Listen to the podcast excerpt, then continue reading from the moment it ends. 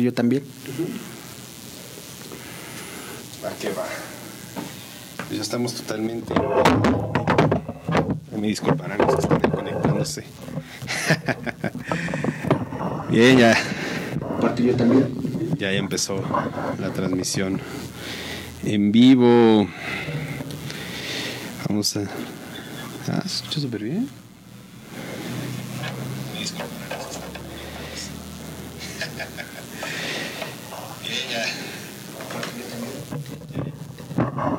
Bien, pues ahora sí, vamos a, esperar a que la gente se vaya conectando aquí en nuestra transmisión. Pues ahora sí, vamos a, a esperar a que la gente se vaya conectando aquí en nuestra transmisión.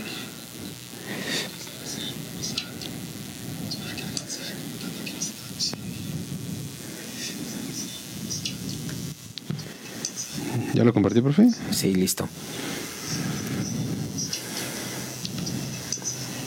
Ya está conectando toda la gente. Vamos a esperar a que vayan conectándose un poquito más. En verdad estoy muy contento de poder tener un programa tanto diferente como lo habíamos estado platicando ya ahí en la publicidad. Lo anunciamos y pues bueno, el día de hoy nos, nos acompaña un gran máster de másters, mi querido y mi estimado, el maestro Ricardo Rivera Maestro, pero qué honor y qué gusto tenerlo aquí en Músico San Juan del Río.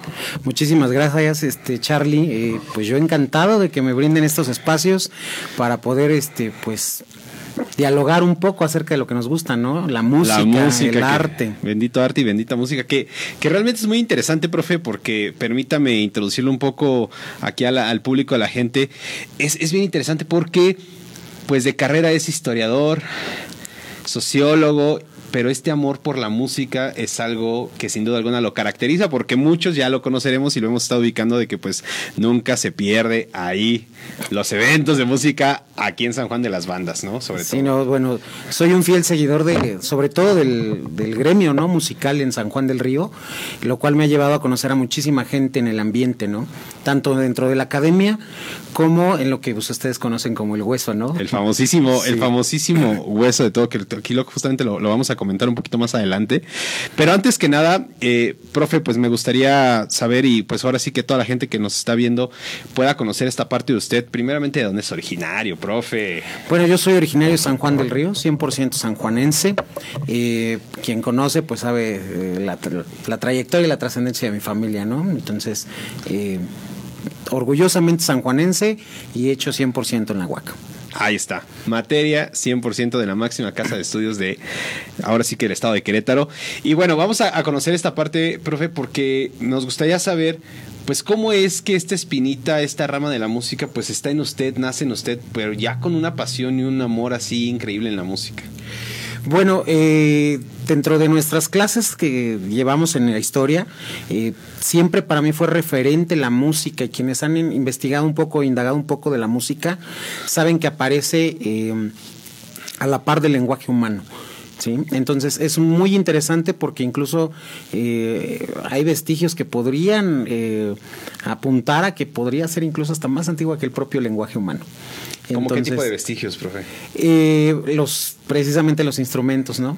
Los instrumentos son precisamente el aquellos eh, instrumentos que te permiten a ti relacionar, eh, pues quien se está un poco familiarizado con las excavaciones eh, tanto arqueológicas como este, paleontológicas, pues em, sabrá que se datan con carbono 14. Okay. Entonces, hay una correspondencia entre lo que existe de lenguaje en las cavernas, como pintura rupestre, que ya es como un ideograma, ya surge un lenguaje, eh, obviamente simbólico, pero los eh, instrumentos musicales son anteriores. O sea, realmente se considera el primer lenguaje, la música. Así es. Maravilloso. De todas maneras, me voy a permitir abrir un paréntesis aquí y es que toda la gente que nos está viendo puede comenzar a hacer sus preguntas. La verdad es una entrevista totalmente en vivo para que todas sus inquietudes, dudas, ahora sí puedan ser resueltas, porque el día de hoy vamos a tratar un tema que es la estructura sociomusical aquí en San Juan del Río, pero antes de llegar a ese punto, pues estamos conociendo al maestro, así que todas, todas las preguntas, ya lo saben, váyanlas depositando aquí en los comentarios, las vamos leyendo y el maestro les va a ir dando respuesta. Pero bueno, maestro, entonces, pues va creciendo y cuál es la música con la que crece en casa Ricardo Rivera. Eh, pues toda la clásica, hablando de, música clásica y hablando también del rock clásico, eh, pues yo soy una persona que escucha mucho eh, Mozart, que escucha mucho Beethoven, que escucha a Vivaldi, pero uno de mis grandes eh, favoritos, precisamente por algo que yo comentaba mucho en clase, es precisamente la, la, fuerza creativa que tiene el arte, sobre todo la música. Entonces, haciendo un análisis de lo que es el Eros y el Tánatos, hablando en la antigua Grecia, eh, a mí me fascina todo lo que tiene que ver con el Tánatos. Y uno de mis, eh, de mis compositores favoritos es Schubert. Schubert. Y la pieza que más destaca es La muerte y la doncella. Es una pieza bastante contrastante, es muy, pues para un oído muy educado me atrevo a decirlo, porque realmente apreciarlo el mensaje que, Schubert justamente quiere mostrar no es nada sencillo y hay que estarle dando y dando y dándole varias vueltas a esta pieza como para ir hallándole el, camino, porque era bien sabido y conocido que Schubert pues era un compositor que pues podía estar componiendo una pieza en un momento, pero se brincaba otra y después regresaba a esta y después se brincaba otra y después regresaba a esta, entonces poder hilar esa cuestión sí es un poco más, más complejo. Sí, concuerdo contigo. Y por otro lado, bueno, pues en la casa crecimos eh, pues escuchando los Beatles, ACDC, eh, Guns N' Roses, este, vaya, todos los clásicos del rock. Toda esta onda clásica. ¿Por qué llamarles clásicos del rock, profe? ¿Por qué, esta parte socio-musical eh, llama esta música lo, clásico ¿Y por qué lo de ahora es más difícil que justamente llegue a ese punto? Bueno, eh, la explicación precisamente es como eh, una transformación de la propia música, ¿no? Eh, yo les explico en la cultura que, por ejemplo, en el caso de los periodos culturales para la cultura prehispánica, tenemos el preclásico, tenemos el clásico y el postclásico, ¿no? Claro. Entonces, a nivel cultural hay un cenit, es decir, en el culmen, donde precisamente está el máximo desarrollo, ¿no? Y entonces precisamente esos son los clásicos, un desarrollo que catapulta a ese cenit ¿no? cultural, social, artístico. Entonces cuando me preguntan a mí por qué el rock se le denomina clásico, eh, debemos de entender el momento en el que aparece el rock y es contestatario. El rock es eh, ese tipo de movimiento contracultural eh, que precisamente va a combatir el pues todo el establishment, ¿no? O sea, toda la cultura que ya está establecida. Entonces, eh, por ser un movimiento contracultural, pues tenemos una revolución sexual femenina, tenemos este, muchísimas bandas que empiezan a despertar. Por ahí, por ejemplo, en el caso de, eh, a mí me gusta mucho el, movimiento de rock en tu idioma, que se gesta precisamente por las guerras eh, en las Maldivas, ¿no? Entre Argentina y lo que es Inglaterra. Entonces, al prohibirse precisamente el idioma inglés, comienza rock en tu idioma. ¿Por qué? Porque lo que hacíamos antes era precisamente eh, solamente traducir o hacer una adecuación, pero una propuesta no, no había, ¿no? No existía. Entonces, a mí me gusta mucho lo que es el clásico, pero también después lo que es el rock en tu idioma cobra mucha vigencia y después de entender el movimiento cultural que es precisamente, por ejemplo, Avándaro y lo que va a ser el rock urbano. Ese fue un parteaguas, Avándaro fue un parteaguas totalmente en la música aquí en México, ¿no? Sí. Realmente un concierto en el cual, pues, se desinhibió totalmente la música antisistema, pero sobre todo que es muy importante porque en ese punto los países sudamericanos, como lo era Chile, como lo era Argentina principalmente, pues se encontraban con una prohibición de este género, ¿no? Totalmente. Exactamente. Y bueno, para mí es súper interesante porque eh, todo lo que, y vaya, es parte de lo que vamos a hablar el día de hoy, el tema, eh, lo que hace la industria de los medios, ¿no? Lo censuraron, lo crucificaron, lo lapidaron, degenere, droga, sexo, vaya. Y realmente fue un, festival eh, musical que no hubo violencia, no hubo policía que tuviera la, capacidad como en, los estadios, ¿no? Que te tienen que acercar. Entonces, realmente se dio eh, bajo otra condición, pero había que satanizarlo. ¿Sí me explicó? No había, no había esa, no había cabida para esta expresión. Y entonces, eh, algo que a mí me gusta mucho es em, la mancuerna que hace, la expresión que hace la música de la sociedad en la que vivimos. Entonces, pues ahí tenemos a la trova, ¿no? Que es este también contestataria. Tenemos este el regional mexicano, tenemos eh, el rock eh, y bueno, muchísimos otros géneros. Por ejemplo, hoy uno de los que a mí más me gusta, que me llena, que me satisface, pues el rap. ¿Por qué el rap? Precisamente por las rimas, por las letras que tiene, que eh, um, por ejemplo, a mí me gusta mucho de los actuales Santa Fe Clan. Es precisamente ese vínculo entre la propuesta musical que hay con la sociedad de la que viene, del extracto del que, al que pertenece. Y entonces ese vínculo hace precisamente esa fuerza, ¿no? Eh, este artista es bastante transparente en, su letra y es bastante congruente pero no así muchos artistas, que es donde precisamente falta ese vínculo. Eh, son hechos eh, de manera express, yo les decía a mis alumnos, están hechos de manera eh, como una resolución de microondas. O sea, lo metes y esperas un producto rápido. Y eso es lo que son, un producto, que puede ser una mercadotecnia, se mercantiliza y bueno, lo que era un éxito en enero, ya no lo es en marzo. Y lo que es éxito en marzo, ninguno de todos los éxitos va a ser éxito en diciembre. Sí, sin duda alguna. La industria evolucionó a un grado en donde, pues yo me atrevo a decirlo, ¿no? Le dieron a, la gallina de los huevos de oro. A veces caras bonitas, no importa el talento, tenemos las herramientas para hacerte sonar bien. Vas, te plantas, pum, pum, pum, le cantas lo que la gente quiere escuchar, lo que la gente está viviendo y está pasando y vas al estrellato total. Y un artista pues sí es más cuidadoso en su arte, en su imagen, en la consistencia de su música y de sus letras, ¿no? No van a, están rompiendo justamente y sigue muy apartado el rock de esta parte de pues pues no, yo sigo en lo mío, y lo que hago es arte. Por eso es de que realmente eh, me ha tocado y, vamos, creo que con esto vamos a empezar a romper esta parte de, la estructura sociomusical aquí en el municipio, en donde yo en lo personal lo encuentro como muy marcado eh, en, el ámbito cuando uno está en el rock, porque a mí me tocó vivirlo. Eh, en decir, pues es que todo lo que está fuera del rock inclusive me atrevo a decir que está la frase de pues no es ni siquiera es música, ¿no? Entonces, ¿Cómo saber, cómo diferenciar o cómo ayudar a ver, esta parte o esta perspectiva de que pues también lo que está por exterior pues al final sí sigue teniendo música, pero tal vez los fines no son, no son los, ¿cómo se llama? Los mismos, ¿no? Bueno, eh, lo que tú preguntas es muy interesante porque eso tiene que ver con, con muchas cosas muy profundas de la sociedad. En clase, precisamente gestión cultural, hacemos una vinculación en los gustos de, las personas, en el público en general, se hace un sondeo y entonces eh, es, es, complicado poderle decir al público por qué escucha lo que escucha. Y cuando te metes a, a investigar, pues te das cuenta que, el, por ejemplo, la media nacional en general, el grado máximo de estudios es secundaria.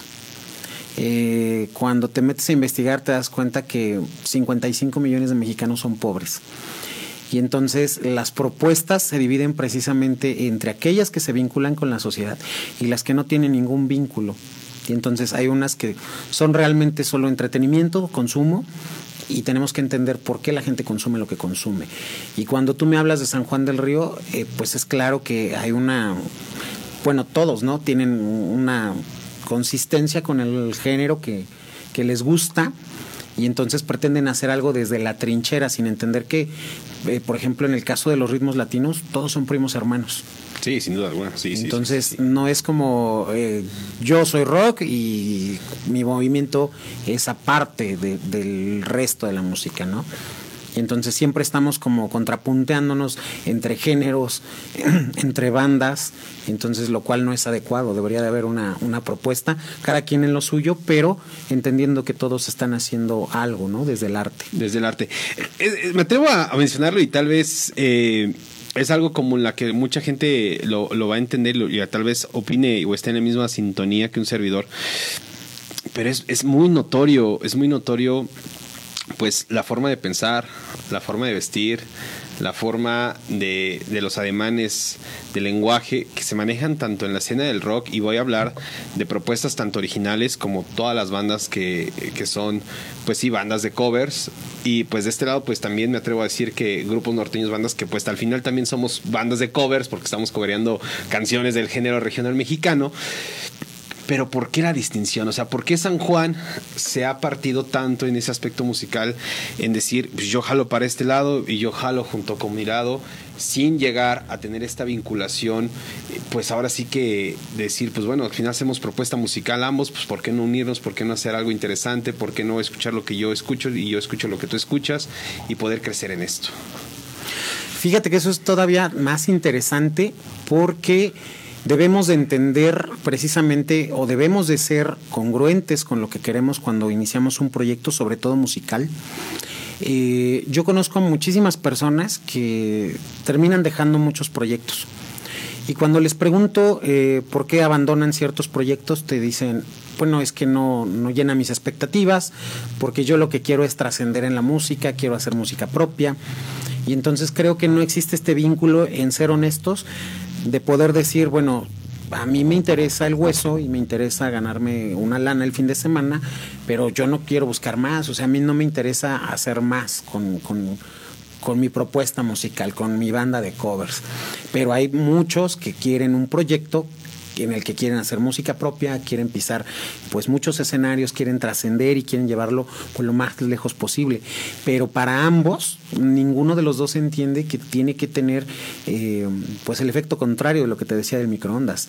Tenemos que tener una disciplina, tienen que tener pues una duración, una maduración del proyecto para que posteriormente eh, pues se refuerce lo que ellos están haciendo. Y entonces, pues toda la, la, cuestión es que pisan dos, tres escenarios, pierden la cabeza y entonces se vuelan, ¿no? Y ya no, ya no hay manera de recuperarlos. Es, es un caso que yo me atrevo a decir porque pues me ha tocado vivirlo en, en, muchos aspectos en donde pues tantito que ya empiezas a pisar justamente estos escenarios o a recibir oportunidades muy diferentes a los que tal vez uno está acostumbrado en su fin de semana o su día a día como grupo, como agrupación y como músico, pues que sea muy fácil como de decir, bueno, pues yo ya estoy en otro nivel muy diferente cuando realmente las grandes ligas, me atrevo a decir, pues es muy requerido lo del hueso, o sea, tienes que vivir el hueso para esta, perdón, perdón, perdón, toda la gente que disculpen ahí el golpecito, eh, hay que vivirlo, hay que vivirlo, uno no puede brincarse eh, el gatear, el caminar para irse a correr luego, luego, y eso me ha tocado ver cómo quiebran los grupos, cómo realmente, pues, ya no hay un futuro cuando decían, pues bueno, sonaban bien, había talento, había de dónde, había tela de dónde cortar, y pues ya no.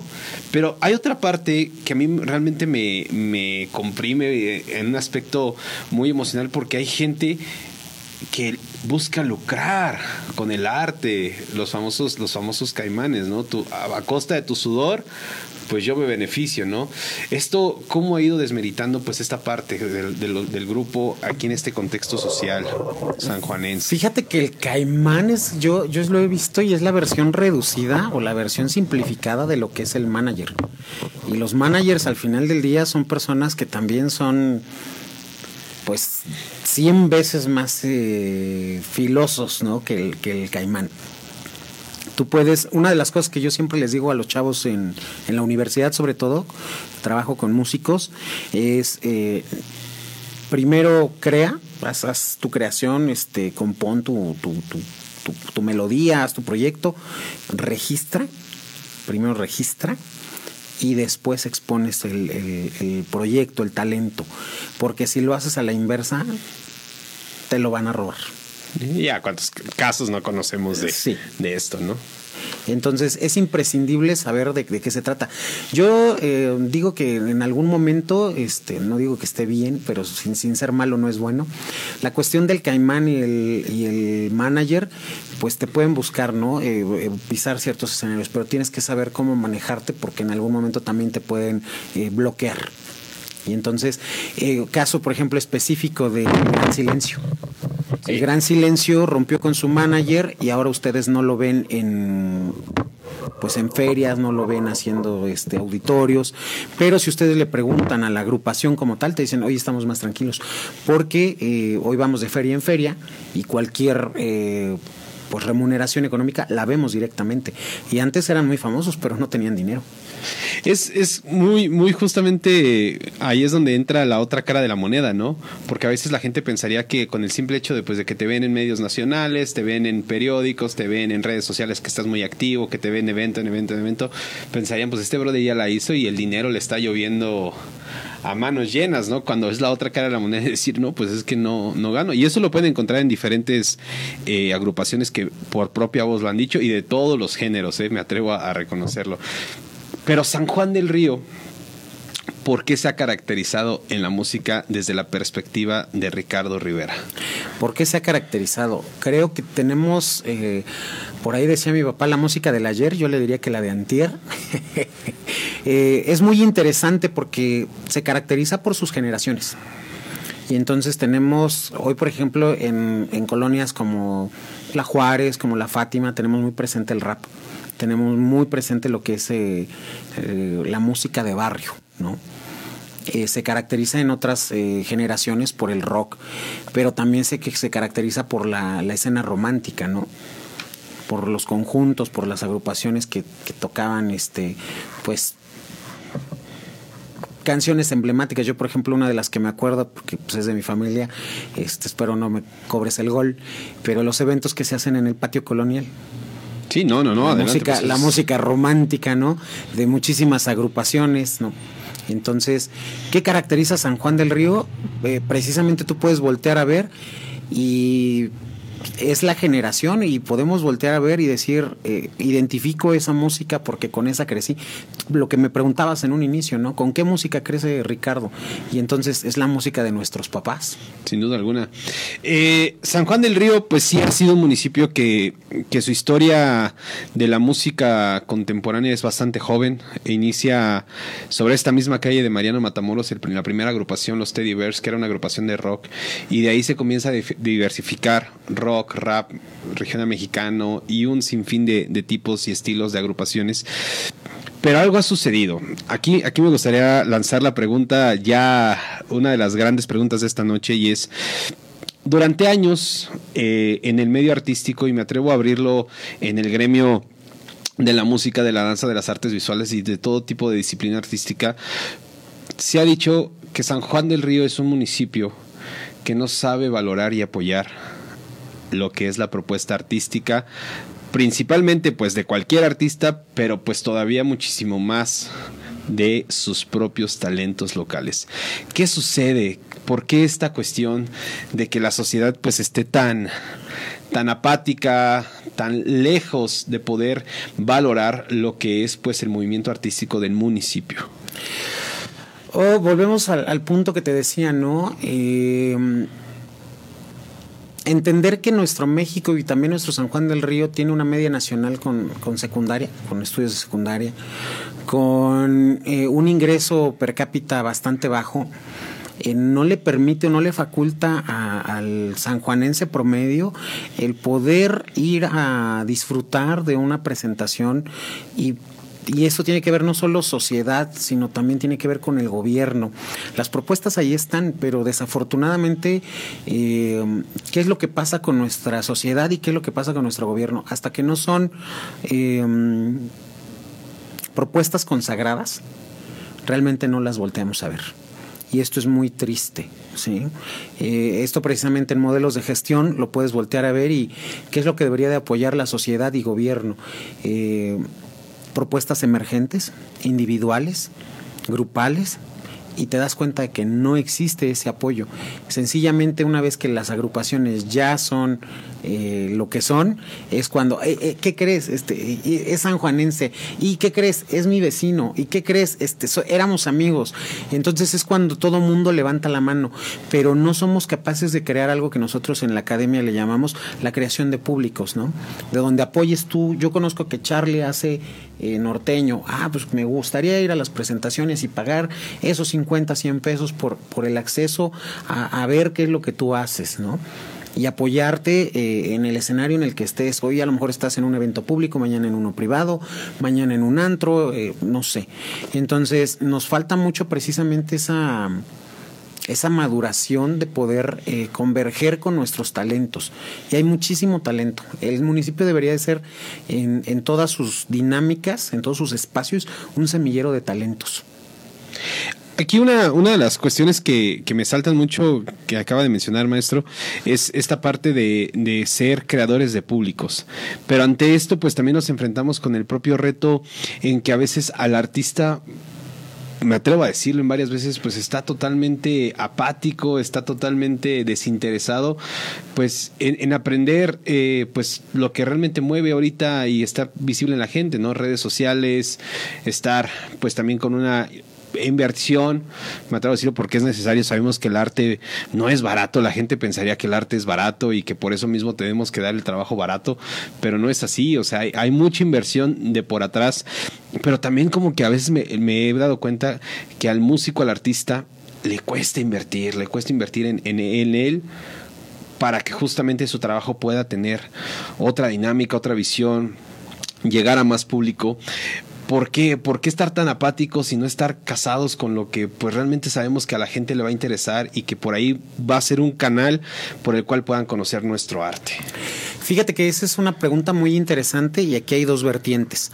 Por un lado está lo que yo quiero hacer con mi proyecto, lo que yo puedo uh, trascender con, con este vínculo que hago entre el artista y su propuesta pero también está esta parte que tú dices, ¿no? Eh, la creación de públicos es para que entiendan mi propuesta artística, pero por el otro lado existe esta cuestión de hacer lo que quiere el público, a lo que está acostumbrado, y entonces darle entretenimiento porque sé que eso es lo que, lo que vende, lo que llena, entonces creo que eh, pues existen estas dos vertientes, entonces existen también estas dos propuestas artísticas, por eso la industria crea también estos, estos modelos de microondas donde pues lo que importa es el consumo, es el entretenimiento, no hay un trasfondo social, no hay un trasfondo cultural, no hay arte, sencillamente es consumo. Nada más. Eh, pues sabemos que San Juan del Río, eh, pues sí encontramos tres géneros, cuatro géneros principales que, que, se consumen y pues entre los que más resaltan sabemos que es el rock y el regional mexicano en todas sus vertientes, ¿no? Banda, estilo sinaloense, mariachi, norteño. Entonces tenemos estos dos, dos. Vemos y pues se, se comenta y se dice que pues bienaventurados los que tocan regional mexicano porque pues ahí está el, el dinero y los del rock pues no, no está tanto. ¿Por qué, ¿Por qué costar tanto en que pues no sea igual eh, aceptado el rock que el, que el regional mexicano? ¿Por qué eh, entendemos que estos dos conceptos no pueden hermanar a pesar de que son géneros totalmente hermanos, ¿no? Musicalmente hablando el rock y el norteño, el sinaloense son géneros hermanos. ¿Por qué a la sociedad? ¿Por qué a los músicos les cuesta? Ahora me interesaría conocer esta, esta propuesta, pero de vista pues, desde el punto musical. ¿Por qué un músico de rock eh, es, un, es, una persona que para es muy fácil a veces eh, decir, pues yo mi proyecto y no más, y aquí estoy bien a gusto, y los del norteño, pues también, yo en lo mío, yo en lo mío. ¿Qué se necesitaría para que estos músicos soluciones eh, pues pudieran justamente comenzar a relacionarse. ¿Por, ¿Por, qué no empezar a introducir a pesar de la amistad? Pues yo sé que toca rock, pues, pues chido, somos amigos, pero ya en lo musical, pues tú es lo tuyo y lo, mío, pero ¿por qué no unirlo? ¿Por qué San Juan del Río? ¿Por qué los grupos no, no tienden a, a hermanar en esta parte? Fíjate que... Eh yo quisiera responder lo más sagaz, eh, pero pasa precisamente lo que sucedió ahora con Santa Fe Clan, ¿no? Que lo subieron, no recuerdo si fue pesado. Sí. Fue pesado, ¿no? Sí, sí, sí, sí. Y entonces se rompe este paradigma precisamente. Y entonces tenemos a un rapero cantando este la, loco, ¿no? Y entonces se tiene todo un acompañamiento. Y entonces creo que yo más bien eh, pienso que hay mucho recelo entre los músicos. Eh, sobre todo me encanta porque digo, yo los veo abajo y entonces siempre están como en la crítica, ¿no? Nosotros a veces como público no nos damos cuenta de qué es lo que pasó allá arriba, pero el músico que está al lado, eh, ya se equivocó y esto hizo mal y esto no sé qué tanto. Y entonces, lejos de ver como la sinergia, la dinámica que se puede hacer trabajando juntos como en equipo, es señalar el error, ¿no? Entonces, eh, creo que mientras no quitemos un poco de egocentrismo eh, al artista, que es egocéntrico, ¿no? Yo creo que cualquier, cualquier. Incluso hoy en día, por eso están fracasando mucho las, eh, las agrupaciones. O, tú te vas a dar cuenta que hoy los proyectos son individuales y que cualquier agrupación también busca la cuestión individualista. Pero ya es, ya es como realmente, sí entiendo que todos buscamos, pues el recurso, todos buscamos, pues bajarlo para nosotros y nada más para nosotros y lo nuestro y lo nuestro y lo nuestro. Pero sin duda alguna lo, lo comparábamos eh, hablando en una de las entrevistas aquí en Músicos San Juan del Río con lo que son las primeras generaciones de músicos aquí en el municipio y, y todos concordaban en lo mismo. No, pues todos nos ayudábamos. Todos apoyábamos, nos prestábamos el equipo, eh, íbamos todos juntos y era una relación pues bastante buena, ¿no? Entre ellos. Y cómo es que con el paso del tiempo, pues esto se va fragmentando, ¿no?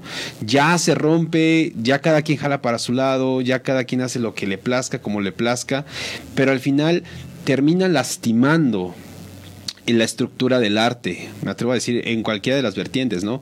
Porque va a existir, pues, el que ya cobra más barato, el que te cobra caro, el que lo hace bien, el que no lo hace bien, el que lo hace por el gusto, el que lo hace por las chelas, el que sí lo hace por, la, por dinero.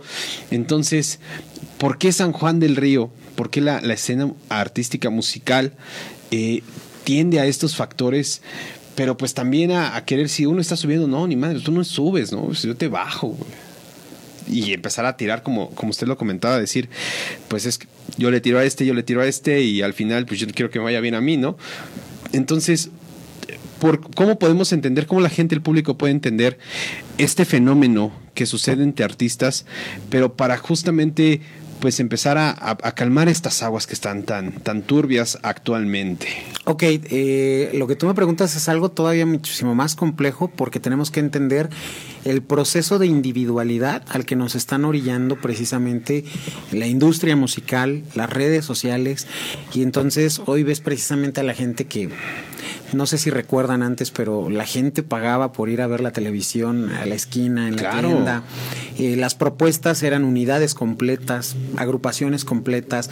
Escuchabas el CD, el LP, escuchabas el cassette y entonces te juntabas con tus amigos a escuchar la música. Hoy, incluso la industria en las plataformas es poder descargar un single, o sea, un sencillo nada más y entonces tú te sientes, sobre todo la sociedad, eh, decía Sigmund Bauman, ¿no? La modernidad líquida. O sea, tú te vas acoplando al recipiente en donde te ponen. Entonces, ¿qué pasa? Que tú te sientes único y especial porque tú escuchas este, algo que nadie más escucha. Porque escuchas música en japonés, porque escuchas música en coreano, porque escuchas música hindú, porque escuchas el rock que nadie más escucha. Y entonces tratamos de, buscar esa individualidad y en el, en, en el afán del individualismo, caemos precisamente en el consumismo y entonces la industria musical te dice, tienes cinco opciones, pero mientras nada más lo escuches tú, te sientes especial, eres único, irrepetible. Y entonces caemos mucho precisamente en esta cuestión. Y entonces, ¿qué es, ¿qué es la música cuando está en un escenario, cuando hay una agrupación, cuando hay un público? Y ese público genera una sinergia porque se identifica. Ejemplo, un panteón rococó uh -huh. eh, tocando y cantando la carencia. Todo el mundo se identifica. ¿Por qué? Porque hace eco en la vivencia del promedio mexicano que, que, que hay en todos los días. Y la carencia arriba y los salarios abajo. abajo. ¿Me explicó? Y entonces esa correspondencia que hay entre el arte y, y su público es lo que hace que, que, haya una mancuerna. Y cuando empiezas a desligar esto, cuando ya no hay una propuesta y empiezas con la cuestión del individualismo, tanto en el público como en la propuesta artística, se genera la segmentación. Y es donde ya y es se donde jodió. Todo dio al traste. ¿Se me explico? Entonces es muy difícil, por ejemplo, ahorita yo te lo digo, post pandemia, que estamos regresando a las escuelas, es bien difícil hacerlos interactuar a los chicos. No, es, es totalmente yo en lo mío, tú en lo tuyo y a ver cómo le haces. Así ¿no? es. La, la música eh, es una de las artes que se puede hacer tanto individual, pero que trasciende más de manera grupal. Claro. Es inequívoco, o sea, una orquesta, ¿no? Lo que es un ensamble, lo que es un arreglo, de verdad no lo disfrutas. Eh, yo, por ejemplo, conozco de, muchos, pero eh, yo rescatando Panteón Rococó es una de mis favoritas porque lo que es un ska te lo transforma en un tango, te lo transforma a un son, te lo hace una salsa. Café Tacuba, que es imposible de, encasillar en, en, un género. Yo creo que estos brothers fueron los que también revolucionaron la industria aquí en México, ¿no? Así es. Totalmente. Master, aquí un, un, comentario de Jorge Isaac Méndez Álvarez que nos comenta que se acuerda que hace 18, 20 años, estamos hablando de más o menos inicios de los 2000 aproximadamente, se armaban los, las tocadas con muchas bandas, se prestaban las cosas, uno ponía el lugar inclusive, otro la batería, etcétera.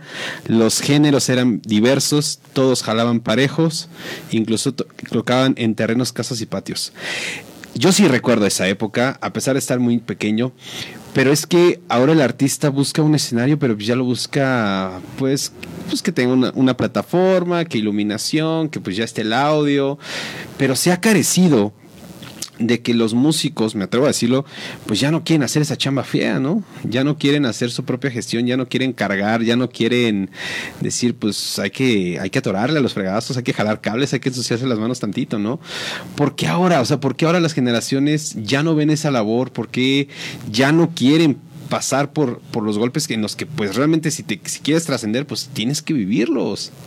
Volvemos al punto, ¿no? Eh, por ejemplo, el compañero que está diciendo que hace 18, 20 años, hace 18, 20 años no existían los teléfonos. No había teléfonos inteligentes, no había redes sociales, no había esa cuestión del individualismo, era la colectividad. Entonces es muy interesante cómo ha cambiado, ¿no? Y tú me hablas precisamente otra vez de, esa cuestión de lo que le tocó vivir al músico de hace 20 años, es algo que el músico actual no entiende porque quiere pisar una plataforma, quiere darse a conocer en un... Eh, sound algo, este, en subir a dos, tres plataformas que lo conozcan en Instagram, que lo conozcan en Facebook. Eh, y lo que va a pasar es que volvemos a querer eh, la solución de microondas. Ya soy famoso. ¿Por qué? Porque tengo cuatro mil likes, porque tengo diez mil seguidores. no es nada. Y entonces pasé a ser el desconocido a ser artista, porque ya, ¿me explico? Y entonces ellos piensan que ya lo merecen todo y no han madurado ni una propuesta artística, ni una trayectoria. Y entonces te puedo decir que hay trayectorias artísticas que son infalibles a todo. O sea, tú le puedes pegar con lo que tú quieras y no lo vas a tirar. Pero hoy, por ejemplo, hablar de una persona mal en redes sociales. No te acaban. Te acaban. Pero es precisamente lo, frágil que puede ser eh, la construcción de una trayectoria a base de redes sociales, que no tienes nada, o sea, es de microondas. Lo maduraste dos minutos, lo sacaste, es un producto y los castillos en el aire tienden a desmoronarse. Y rápido. Eh, vuelvo a invitar a toda la gente que nos está sintonizando y nos está viendo que por favor hagan sus preguntas, póngalas aquí en el chat y con todo, con todo gusto el maestro Ricardo las va a contestar, las voy a hacer aquí, las voy a preguntar y en verdad siéntase con toda la confianza. Esta dinámica de tener un Facebook Live es para eso, para que justamente todos los artistas, personas en general que nos están viendo, si tienen alguna inquietud o duda, es momento de soltarla aquí, aquí la voy a leer y el maestro con todo gusto la contestará, pero de momento en lo que van llegando aquí las preguntas, yo tengo una muy interesante. Comentaba usted, maestro, eh, la parte de llegar a ser artista. ¿En qué momento una persona eh, se consagra como artista? ¿Qué, se necesita para, para consagrarse ya como un artista? Ok, la propuesta. Si no hay propuesta, no hay artista. Y eso es claro por ejemplo, te puedo decir que incluso eh, la maduración de la trayectoria es importantísimo. Hablaba yo hace unos días sobre eh, la década de los ochentas, en cómo, por ejemplo, precisamente después de la guerra de las Maldivas, eh, surgen agrupaciones como Soda Stereo, surgen agrupaciones como los fabulosos Cadillacs, pero pasaron desapercibidos, por ejemplo, los auténticos decadentes que apenas hace menos de una década están sonando. Y si ellos hubieran declinado, hoy no nadie los conocería. No, pues no. ¿Me explico? Pero maduraron precisamente todo lo que fue su obra, todo lo que fue su trayectoria y hoy eh, pues ya son, son, son contemporáneos míos este, y están sonando. No, y es algo, es algo muy importante porque volvemos a tocar el punto ¿cómo es que aguantan? Y que hay que aguantar y que no es un proceso de un año, de dos años. No, y que no es un proceso de, redes sociales y de likes. Entonces tenemos que entender, yo por ejemplo a mí me puedes preguntar del regional mexicano quiénes me gustan, los Tigres del Norte, pero ¿qué, qué temáticas tienen los Tigres del Norte? el que se va de México, que se va de mojado en Estados Unidos. La vida en Estados Unidos. Te habla precisamente de. Hace poquito fui a casa de mi abuelita, a un lugar en Peñamiller, a donde la revolución no les hizo justicia. Las casas son de adobe. Entonces, cuando a mí me tocan bonita finca de adobe, no te quiero platicar cómo se me estremece la piel, ¿no? Porque tengo un referente. En, encajo, en, o sea, puedo encadenarme y, hago un clic, hago un vínculo. Y entonces, cuando tú entiendes que el, artista trae una maduración de, trayectoria y tiene una propuesta, esa propuesta engancha con un público. ¿Sí? Y ahí es cuando, ahí es cuando va para arriba. Santa Fe Clan lo que trae es el enganche. Está haciendo una vinculación efectiva porque es una persona transparente. No así, por ejemplo, un este Natanael Cano. Ahorita que ya lo traen destrozado, ¿no? Claro.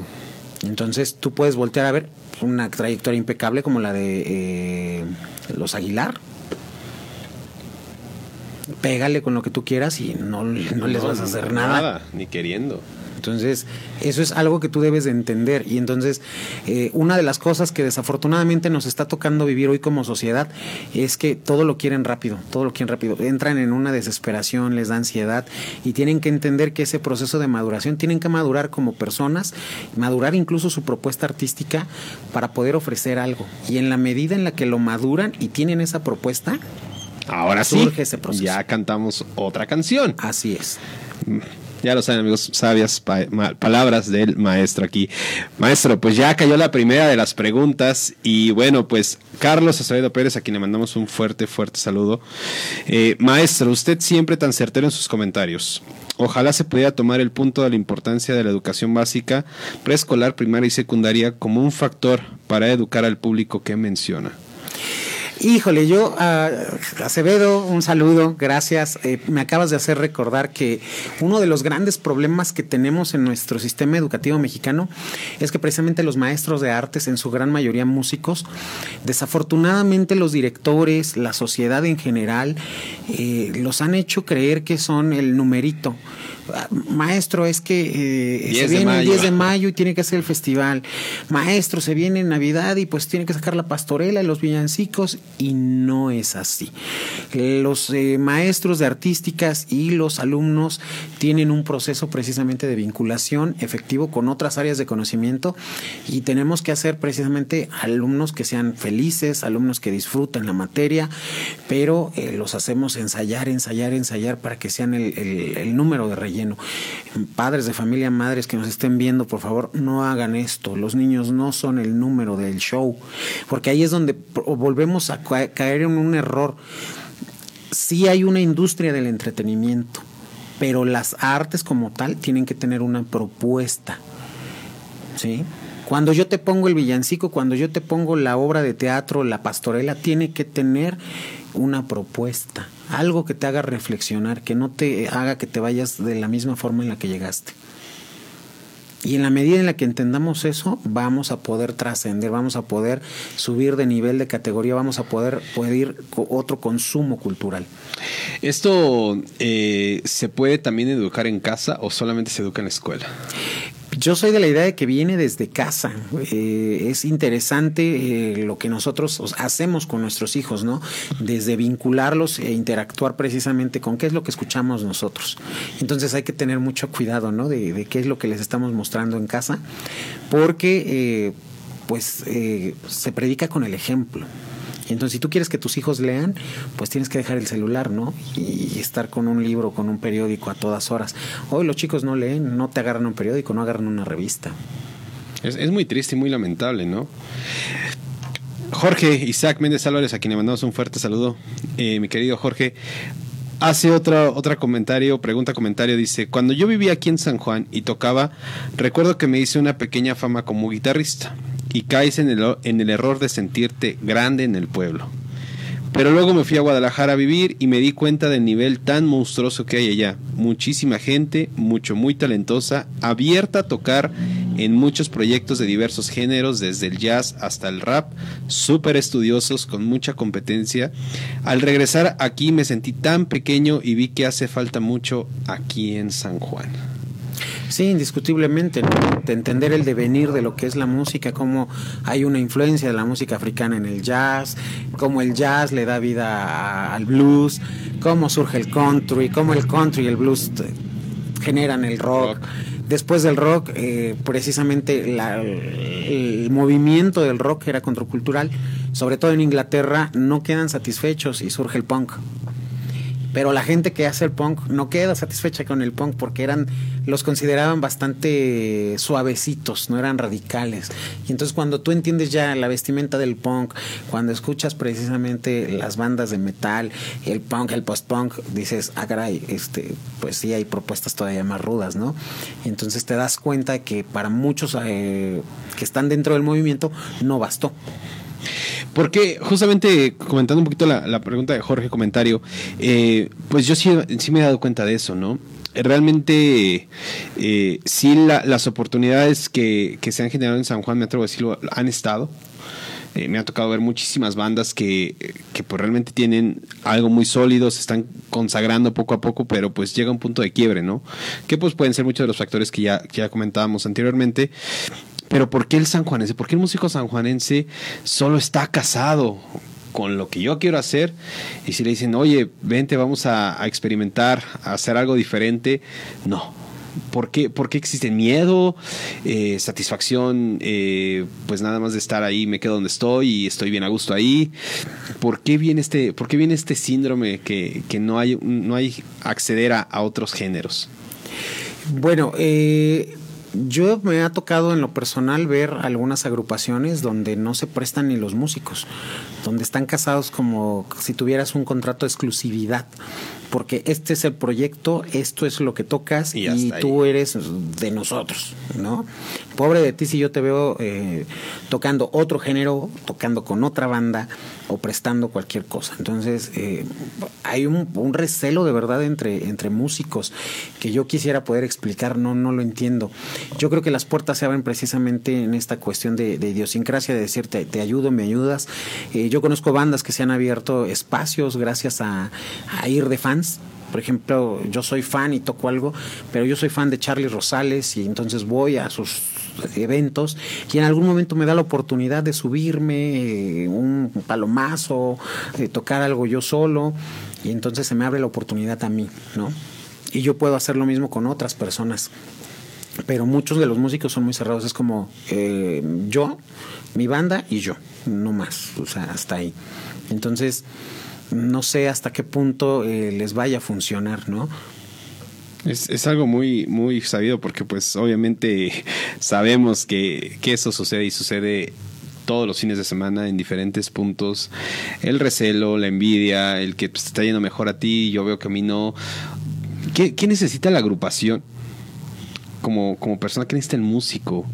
Para empezar a abrirse estas oportunidades, de, poder entender que sí es necesario, o sea, sí es necesario poder tocar de todo. Bellas Artes, eh, bajo la tutela del maestro José Luis Bautista, me consta que pues realmente es una es la Academia de Bellas Artes se está preocupando porque el músico pues despierte el, interés por decir pues necesitas conocer para que el día que te inviten algo eso pues puedas tocarlo y lo puedas sacar la chamba, ¿no? No tenga que llamarle a alguien más y pues decir pues el, trabajo se queda aquí. ¿Qué necesitamos? ¿Qué, ¿Qué, necesita el músico? ¿Qué necesita eh, la persona para que pueda ir abriéndose y cambiando este paradigma que pues en vez de ayudar.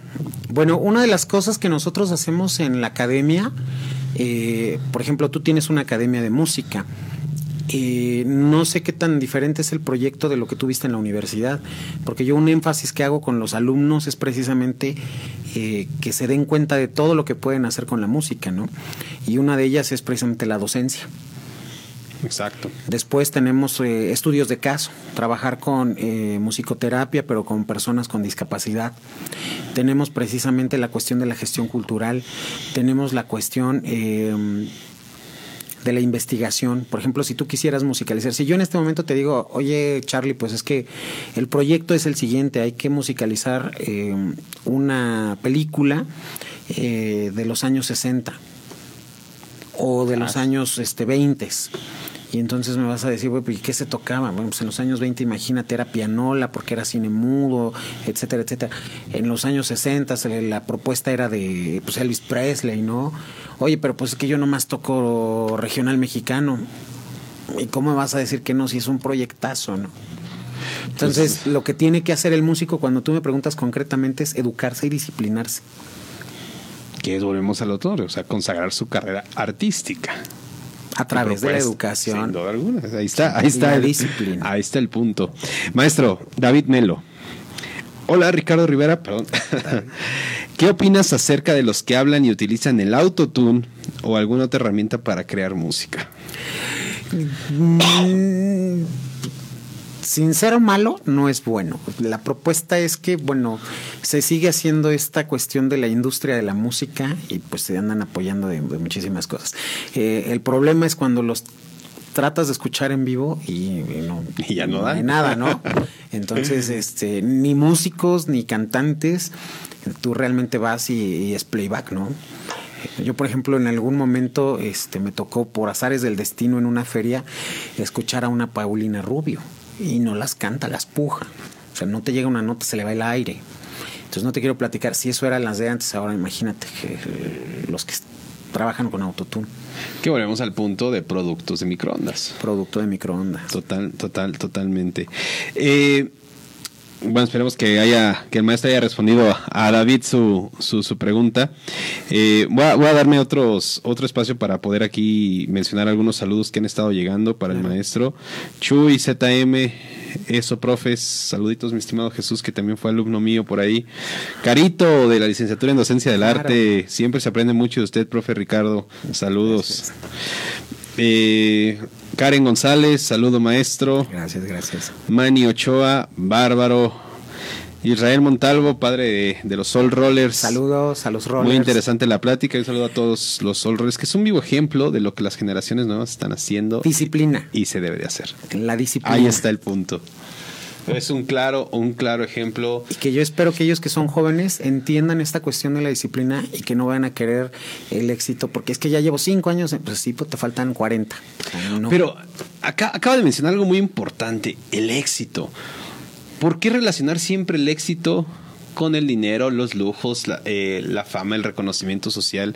¿Y por qué no una por qué el éxito no ser la propia consagración de la carrera de uno? Fíjate que, bueno, eh, esa respuesta yo te la podría contestar con, con, alguien como Fernando Delgadillo, que es uno de los que a mí más me, encanta de los trovadores, entre muchos otros, pero él evidentemente no gana lo que gana un rockero, no gana lo que gana un reggaetonero. ¿Me explicó? Pero él ha tenido éxito. Él ha consagrado una, una, trayectoria artística, la ha madurado y él ha madurado precisamente su propuesta. Entonces, cuando tú lo escuchas y escuchas las letras, dices, ah, o sea, llega, ¿no? Te engancha. Pero que es, es, es, muy difícil encontrar el mensaje. En la trova realmente hay tanta sutileza y tanto juego de palabras. Por eso luego me preguntan, me van a odiar algunos, pero eh, mucho de lo que se utiliza, el lenguaje que se utiliza en, en la trova es muy sofisticado eh, recurre a muchísimo eh, español que no se utiliza en nuestro léxico común. La metáfora es, es, es, exquisita y ahí es, por ejemplo, donde yo les digo, a mí me dicen, ¿por qué no te gusta Ricardo Arjona? Porque su metáfora es corriente. Por eso no me gusta. ¿Me explico? Y entonces es cuando escuchas trova y estás acostumbrado a, algo exquisito, jalarle el pelo a una botella ya no te suena tan... Que, que igual de manera es gente preparada. Claro, que al final entendió el punto y defiende su propia propuesta, su propia propuesta artística. Y la va madurando. Todavía no, y, la consagra. y todavía no la consagra. Eh, Iván Correa Martínez, saludos al profe de todo San Juan, un abrazo a los dos, mi querido Iván. saludos, Iván. Eh, Fer Miranda, saludos, profe. Jorge Zapata, saludos. Fer Hernández, saludos, profesor Ricardo Rivera Aguilar. De usted siempre se aprende mucho. Un fuerte abrazo. Los seguimos invitando, los seguimos invitando para que suelten más preguntitas. Todavía estamos aquí unos minutos más con ustedes para que quien más tenga preguntas, tenga más dudas, pues lo, lo puedan hacer. Mientras, pues yo me voy a aventar otra preguntita y es algo que pues bueno, tal vez muchos artistas se preguntan, dicen, quieren y a veces no se atreven a alzar la voz y a veces es muy complejo y muy difícil y es, lo voy a abrir desde dos puntos. Eh, desde la perspectiva del artista, siempre hay una batalla contra el gobierno. Hables el color que esté en, ¿cómo se llama?, en el momento. Eh, ¿por qué estar peleado con gobierno? Y de la otra cara de la moneda, ¿por qué gobierno a veces le cuesta infinitamente ver y el apoyo a sus artistas eh, locales? ¿Por qué no valorar el trabajo? Siempre hay que traer la, la exposición del artista, pues que viene de Aguascalientes, de Guadalajara, de Ciudad de México, de Monterrey, e inclusive del extranjero, y por qué decían, oye, pues tengo artistas que pintan padrísimo aquí y valorar su trabajo. Entonces vamos a abrir un poquito esa, esta parte pues ahora del, gobierno. Bueno, este, van a salir raspados todos. ¿eh? Estamos hablando de una cuestión, primero que nada, eh, el artista debe de ser precisamente eso, ¿no? Eh, vincular su obra y su propuesta y debe de ser contestataria. Eh, por ejemplo, algo que yo enseño en la carrera de Derecho, porque también soy abogado, gestor, administrador e historiador. Eh, una de las cosas que tiene gobierno es que se desvincula completamente. O sea, si la propuesta artística en este momento está desvinculada de la sociedad, el gobierno está peor. O sea, el gobierno va para un lado y gestiona una cosa y legisla otra y luego cuando menos que piensa le truena algo en las manos. Ejemplo, una tripaternidad. ¿Qué es eso? Las personas que subrogan un vientre y entonces este, son tres padres. Y eso la legislación aquí en México no lo contempla. Y ya le tronó en las manos. Pero la dinámica social es algo que debería de estar cuidando el legislador, lo mismo que el artista. ¿Para dónde va? ¿No? Y entonces atrévanse a, cuestionar lo social, atrévanse a cuestionar lo religioso, atrévanse a cuestionar lo político. Entonces la propuesta debe de ir encaminada precisamente a hacer un vínculo con la sociedad, con la familia, con, algo. Y entonces cuando tú me preguntas por qué gobierno, eh, pues no voltea a ver, él prefiere la, la trayectoria consagrada, el malinchismo, ¿no? el que viene de fuera, el que ya me puede dar rating, el que, el que claro que si yo digo, no es lo mismo, voy a traer a este, a un super profesor que tiene bestsellers, a traer a Ricardo, ¿no? Yo prefiero traer al deportista medallista olímpico que, que los que tengo aquí en, en el semillero.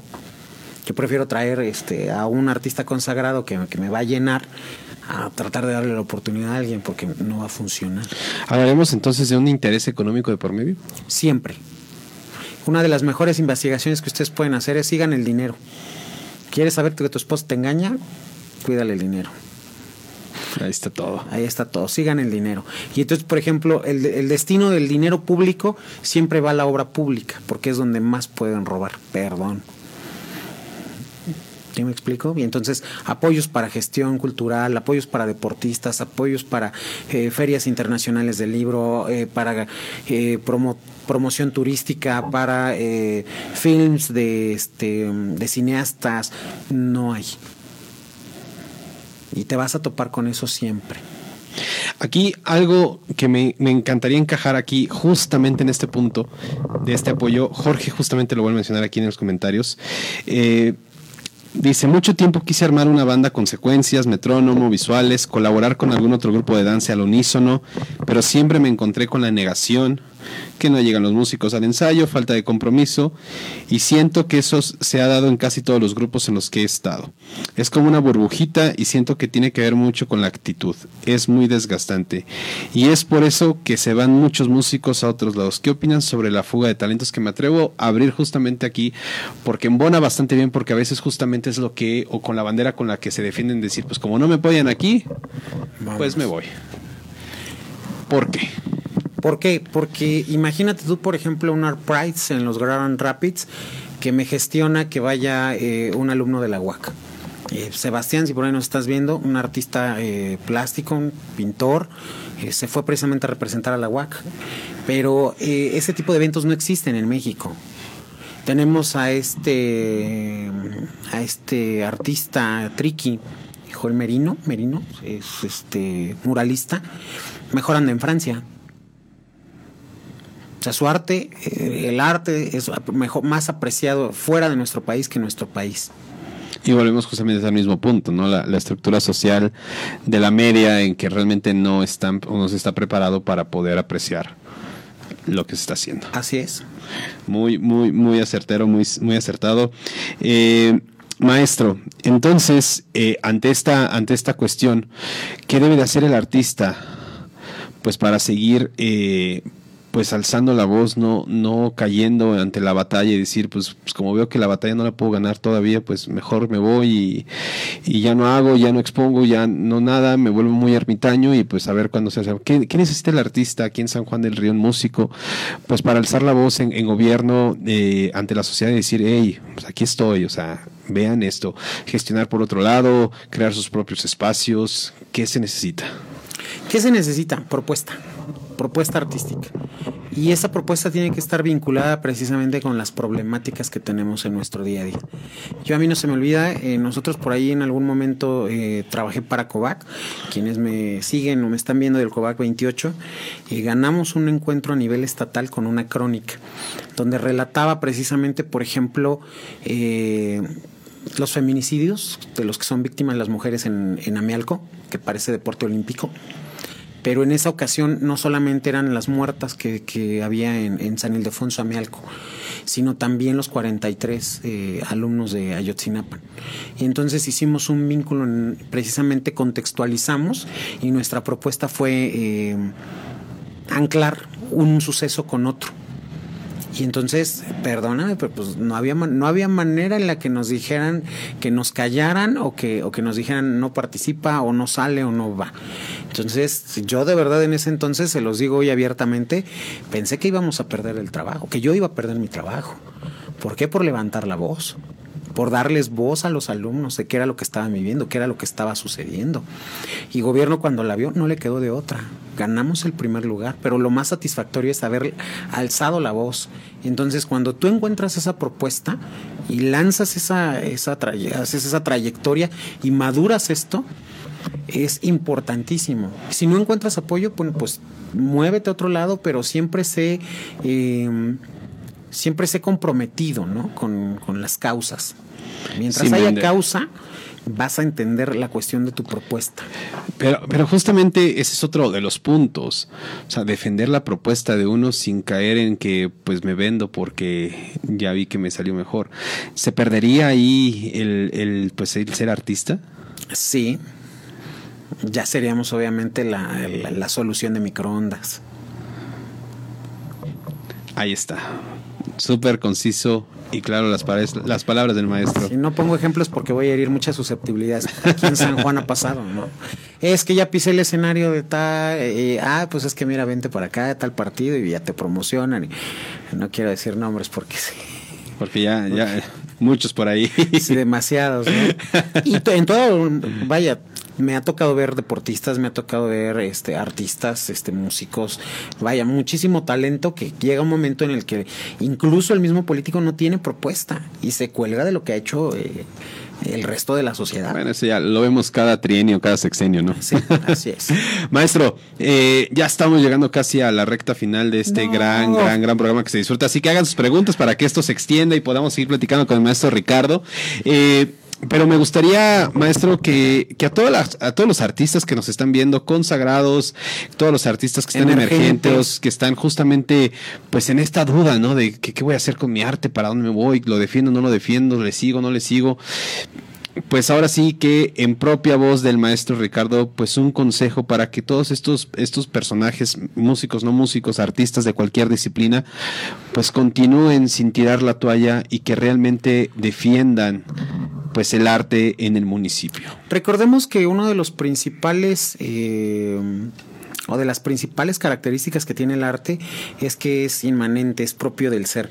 Entonces, cuando tú encuentras la propuesta, la que más te agrada, es parte de tu esencia Entonces, si ya encontraste esa propuesta artística porque te identificas, si es sexo, si es guerra, si es política, si es sociedad, si es religión, no sé, pero te identificas, es parte precisamente de lo que tú puedes proyectar, puedes eh, tener como propuesta artística, es parte de tu esencia.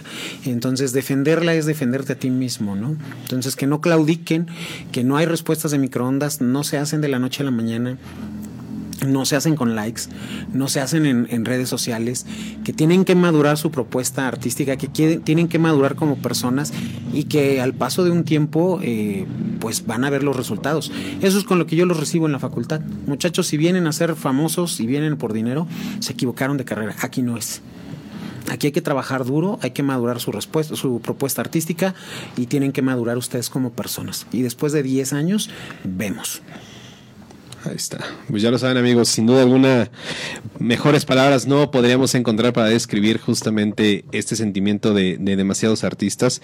Y bueno, por aquí el maestro coordinador José Luis Bautista López, aquí le mandamos un gran, gran, gran saludo. Saludos a ambos. Pues muchas gracias, profe, de antemano. Saludos de aquel lado. Eh, Jorge Isaac Méndez Álvarez, súper buen episodio. Muchas gracias, mi estimado Jorge, por estar tan partícipe aquí en el, en el, en el episodio. Eh, Cintia Rosales, Saludos, profe, mi hermana. Eh, muchas, muchas gracias a toda la gente que ha estado aquí atenta, platicando, comentando. Eh, maestro, redes sociales, ¿dónde lo puede encontrar la gente que quiera y se interese por seguir conversando con usted? Con todo gusto, eh, yo estoy abierto a cualquier invitación, sobre todo háganme ahí un mensajito porque a veces cuando no tenemos en común amistades eh, no me llegan, entonces manden un mensajito eh, inbox. me encuentran como Ricardo Rivera en Facebook, igual como Ricardo Rivera en Instagram, me encuentran también en Twitter con el correo R-A-R-V-A-L, Rarval Así me encuentran. Cualquiera, cualquiera de los de las plataformas estoy.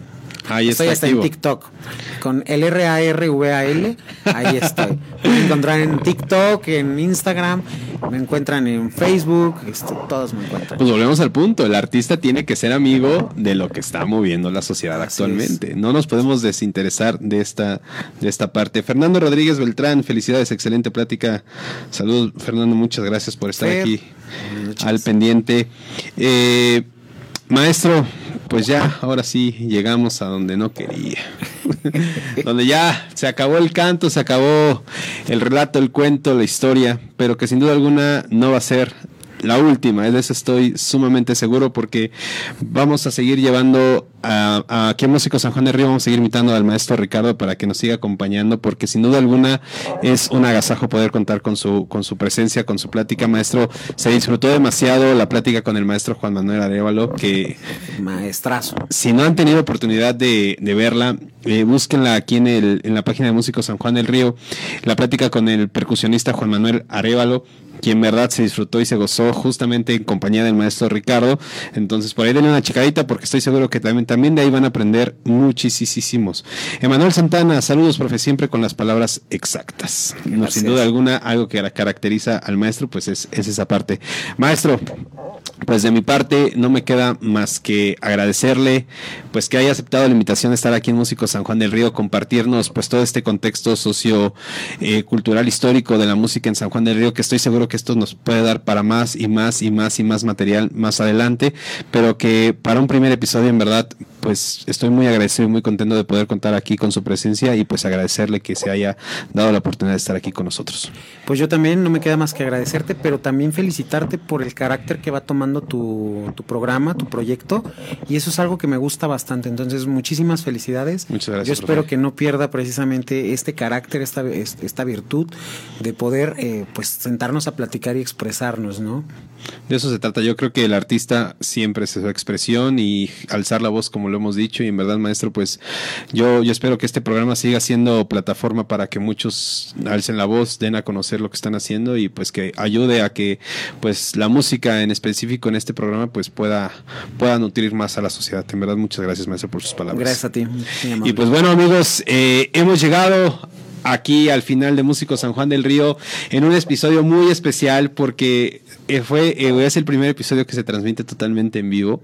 En verdad, estoy muy contento, muy feliz. Eh, háganmelo saber, hagan saber ahí en la página si les gustan este tipo de programas en donde podamos tener al invitado totalmente en vivo. Y si es así, pues bueno, pues seguiremos más adelante con más invitados, más mesas de diálogos, ¿por qué no? Con más invitados. y José Luis. Maestro José Luis también lo vamos a hacer que regrese acá porque vamos a tener una plática muy interesante.